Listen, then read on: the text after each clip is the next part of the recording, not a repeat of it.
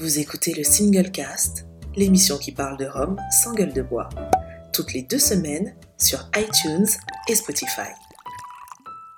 Bonsoir mesdames et messieurs et bienvenue dans cet énième single cast, le podcast qui parle de Rome sans gueule de bois. Et ce soir, je me trouve à nouveau, comme dans chaque épisode de ce fameux podcast, avec mon cher ami Jerry Gitani. Jerry, comment vas-tu? Ben Ça va, ça va. Un peu une petite semaine à la Martinique euh, pour recharger les batteries, ça va. Et maintenant, une semaine de confinement pour continuer à recharger, c'est ça? Voilà, pour se reposer. Voilà. C'est ça, c'est ça. Euh, Laurent, comment vas-tu, Laurent? Lequel? Euh, Oui, non. Celui-là. Ouais, ouais, bah écoute, euh, un peu comme Jerry, euh, j'ai un peu envie de dire. non, j'aurais bien aimé. Ah. Ami, ami du, du 3-4 apéro par jour, bonjour. ouais, ouais, non, c'est. Ça, ça va bien. Écoute, nous, on s'y fait avec les enfants. madame, on est confinés, mais on a notre petit rythme et c'est pas mal. Parfait. Et notre cher Roger National, eh ben, il va bien. Il va bien. Il est confiné comme tout le monde. Et donc, il est confiné comme tout le monde. Donc c'est bien. Finalement, on représente trois pays. Enfin, on est dans trois pays différents là, et en même temps, on arrive à faire euh, un podcast aussi magnifique. Et dans ces trois pays, nous sommes malgré tout confinés parce que bien évidemment, cette histoire touche tout le monde, ou du moins tout le continent, voire plus. Euh, on commence par les news, Roger? Oui, pas de souci, ça va aller rapidement de toute façon, parce que vu l'actualité, les distilleries que tout est décalé.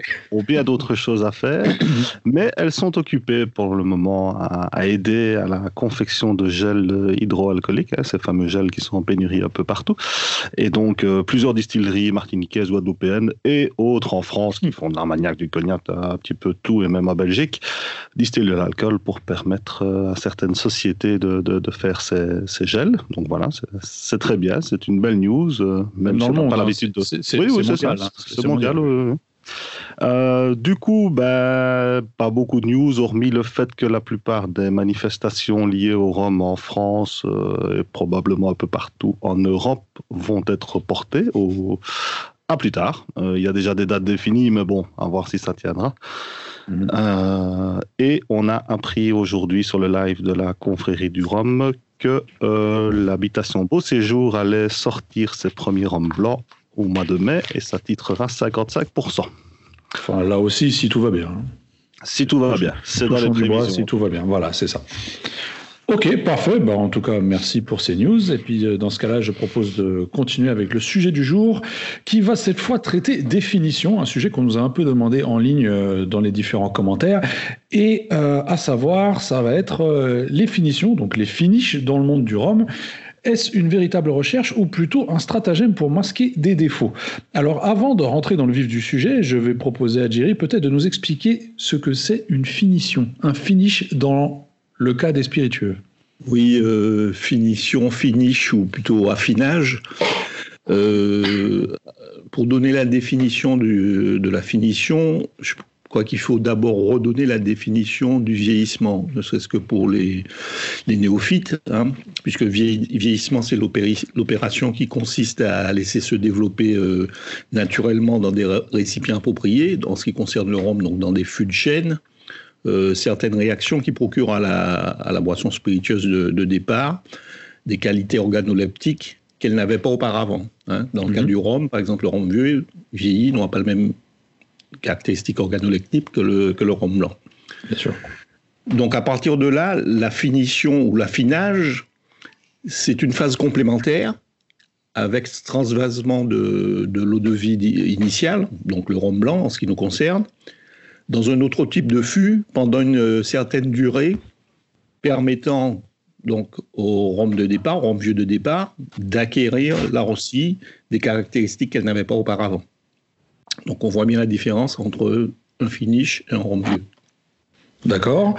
Alors, une petite question que j'aurais peut-être à ramener à ça, euh, c'est concernant la maturation. On parle souvent également de maturation. Maturation, y a une différence entre maturation et vieillissement Maturation?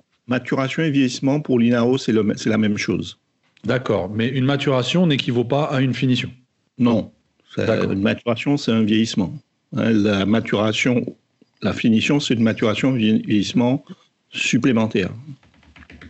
Et d'ailleurs, euh, c'est pour ça que ça fait tout de suite penser au terme double maturation, euh, que certaines personnes pourraient assimiler justement à une finition, un finish.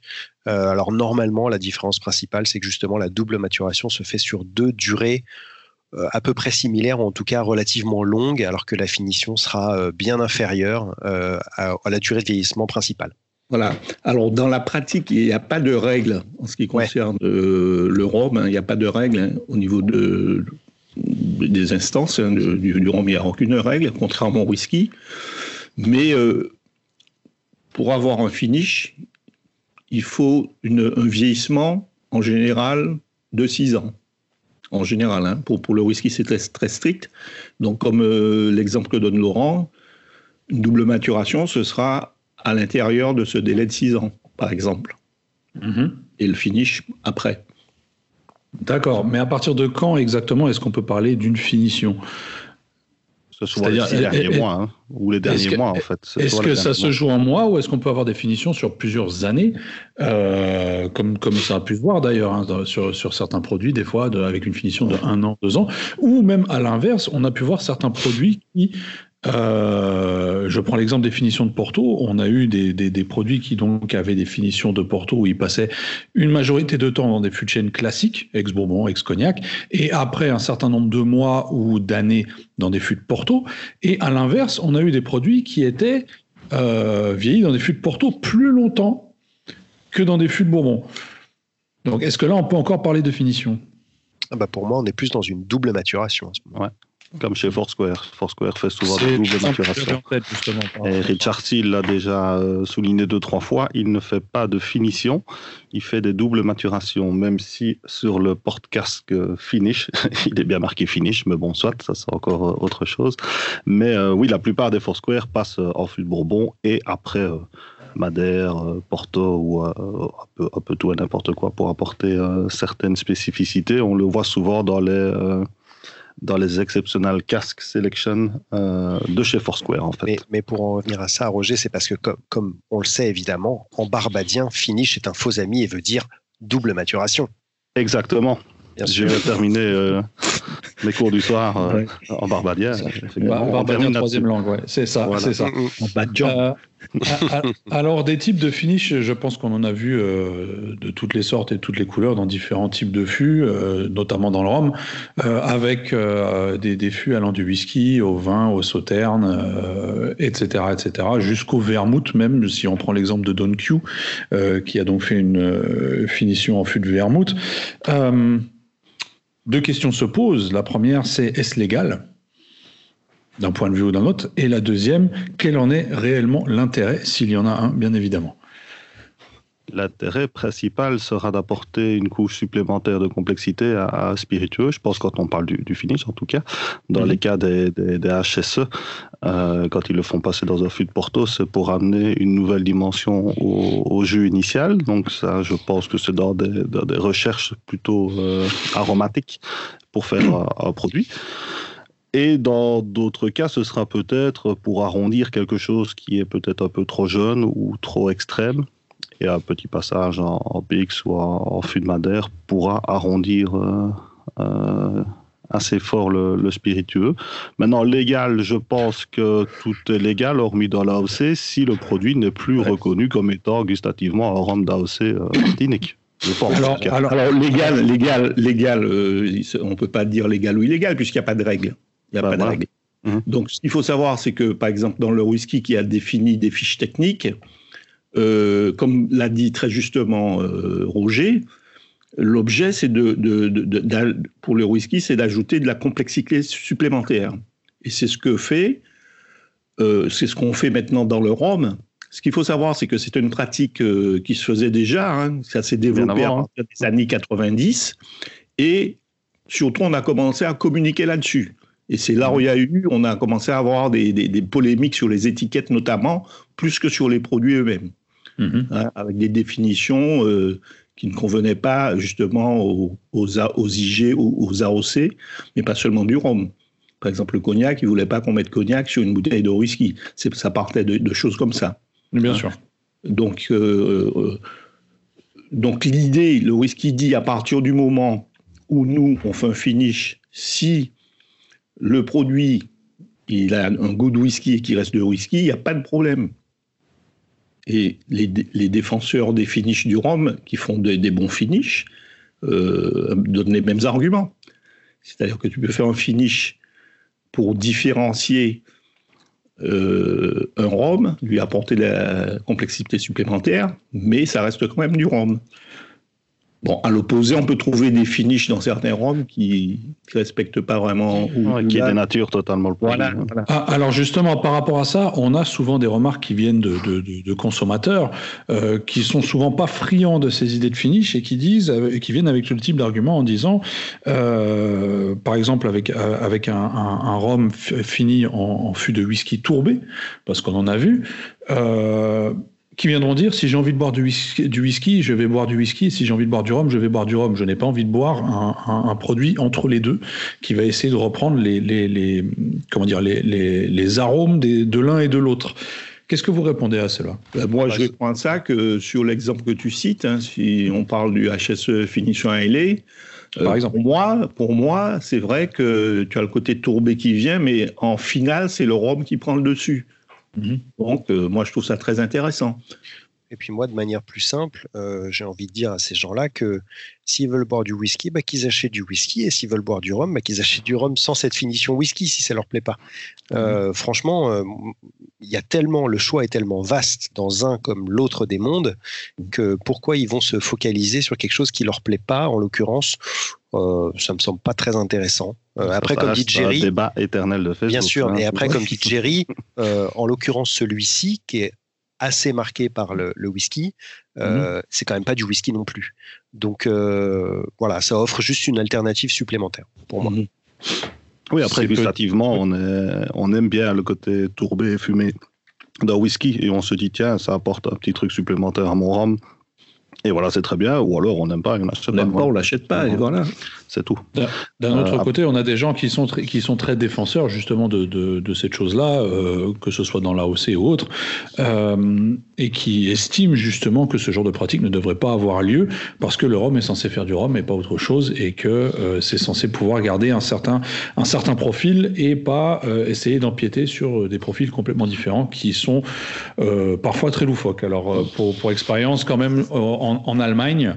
Euh, il y a un exemple qui, est flagrant qui me vient en, tête. Il y a quand même un producteur qui a fait euh, un finish en fût de sauce soja.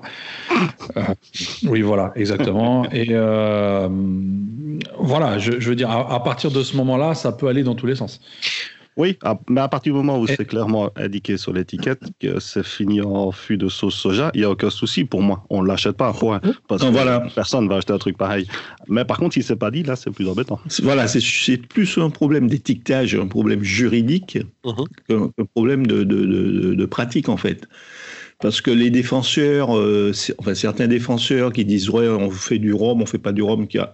bon le rhum euh, de ces, mêmes personnes-là, ils vieillissent en fût d'ex-Bourbon. Donc, euh, pourquoi ils ne le font pas en fût neuf? Oui, c'est déjà un finish quelque part. Voilà. Est-ce que, le Bourbon, il apporte. Mais, mais, justement, justement, dans ce cas-là, est-ce que le vieillissement classique dans des fûts de seconde main pourrait être considéré comme finish, puisque ce ne sont pas des fûts neufs? Quelque part, oui. Comme finish, non. Dans ah oui, comme finish, non, ça va dénaturer. C'est la mhm. majeure partie du vieillissement. Donc, ce ne sera pas le mhm. finish, ce sera la maturation ou le vieillissement principal. Euh, par contre, en effet, on peut se poser la question, puisque un rhum qui sera vieilli dans un fût français ou un, rhum qui sera vieilli dans un fût américain auront des profils euh, très différents. Donc, mhm. en effet, déjà, le vieillissement de base dans les fûts traditionnels va avoir un impact. Donc, euh, traditionnel, qu'est-ce que tu veux dire par traditionnel? Bah, Traditionnel, c'est donc soit, soit, cognac, soit bourbon. Voilà, donc ayant contenu d'autres produits comme du cognac ou du bourbon auparavant. Voilà, ouais, c'est ça. Oui, parce qu'on a décrété qu'historiquement c'était cognac et bourbon, mais si tout le monde avait commencé avec vin, hein. Porto, voilà quoi. Oui, non, non, bien sûr, c'était juste pour préciser pour les auditeurs, pour vraiment être dans le détail. Pour, euh, pour euh, revenir sur le, ce que je disais tout à l'heure, à savoir euh, quand, quand, tu prenais l'exemple du, du HSE vieilli en fût de Haïla, par exemple, mhm. euh, en disant que bah, certaines personnes disaient non, ça dénature vraiment trop le produit, et moi je disais bah tu l'achètes pas. Euh, moi je dois dire que par exemple je l'ai pas aimé celui-là. Euh, je l'ai pas aimé parce qu'en effet je retrouverai pas ce que j'aime normalement dans un rhum AOC. donc bah voilà, je l'ai pas acheté, mhm. mais ça me semble pas aberrant que certaines personnes l'apprécient. Alors après voilà, on reste quand même sur un produit que moi je trouve qualitatif. On ne parle pas d'un rhum finition sauce soja, c'est sûr. Oui, et si on n'est pas dans, dans l'optique de cacher un éventuel défaut. Souvent, on peut retrouver certains roms euh, très jeunes ou, ou, même avec un âge euh, relativement avancé, souvent vieillissement euh, continental d'ailleurs, avec euh, leur bouteilleur qui va terminer le vieillissement dans un fût de, de, de PX, de Madère ou, ou, ou d'autres choses, histoire de vraiment casser certains angles qui seraient peut-être un peu trop euh, euh, aigus, ouais. ou certains défauts trop marqués, genre à côté trop caoutchouteux, bah, on va les taper dans, dans un gros fût de PX, ça va apporter, ou de cherry, ça va apporter pas mal d'autres choses et ça va masquer un petit peu. Donc, je dis pas que c'est tout le temps les cas, hein, mais ben non. Et puis ça va peut même arriver de temps en temps. Ça, et puis sûr. se peut même que dans ce fût de PX, il y a encore un tout petit peu de PX, hein, qui est encore autre chose. Hein. Alors j'allais, j'allais, qui sont restés ouais. six mois dans un dans un fût de Madère qui est déjà j'allais y venir. bien avancé niveau couleur. J'allais y venir euh, parce que ah, oui. Roger, Roger, comme tu dis, euh, ça peut servir en effet à, à bien arrondir des angles, on va dire. Euh, si c'est sur un, un, fût qui a contenu un, un alcool euh, doux, un mmh, alcool mmh. sucré, une liqueur, mmh. que sais-je. Euh, et en effet, comme dit Jerry, euh, il peut arriver que certains fûts soient très très imbibés, euh, pour dire le moins, au moment où le, où le rhum est transféré.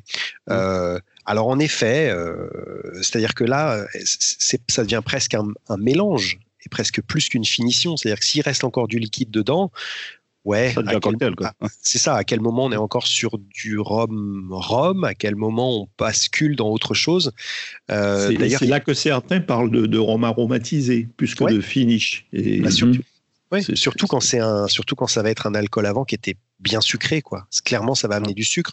Je me rappelle, il y avait une, une, je sais plus si c'était, je crois que c'était lors d'un Rhum Fest où il y avait eu une masterclass par euh, Guillaume Ferroni. Mm -hmm. Qui avait euh, fait une petite expérience justement pour voir le sucre résiduel que, que pouvait euh, euh, détenir un fût euh, qui était encore bien humide de son, de son alcool d'avant. C'était euh, assez impressionnant. Alors, ouais. il était arrivé sur des chiffres, je sais plus, il était, alors j'ai peur de dire une bêtise maintenant, ça remonte à quelques années. Puis s'il écoute ça, il pourra euh, me détromper, mais je me demande s'il n'était pas arrivé jusqu'à 30, 40 grammes de sucre. C'était quelque chose d'énorme. Ce qui est énorme, c'est-à-dire qu'à partir de ce moment-là, on peut produire un produit qui sera euh, pour, le pour le coup sucré, même sans y avoir rajouté du sucre. C'est-à-dire que celui qui rachète ce type de fût euh, au producteur euh, donc qu'il a eu précédemment et qui finalement l'use euh, sans, sans, sans rajouter de sucre, est-ce que lui, dans ce cas, pourrait mettre sur son étiquette sans ajout, puisque effectivement, techniquement, il n'a rien rajouté Il le mettra en tout cas.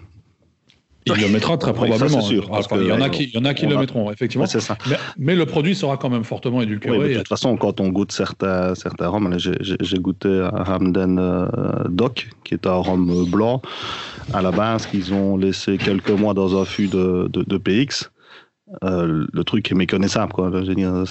C'était très haut degré, on parlait de 70-80, je pense c'était très doux en bouche. Donc, effectivement, là, dans ce cas-là, le fût était clairement pas, pas vide. Enfin, pour moi, pas vide. C'était pas moitié-moitié, ouais, ouais. mais le cocktail était quand même très saucé pour quelque chose de, de si jeune.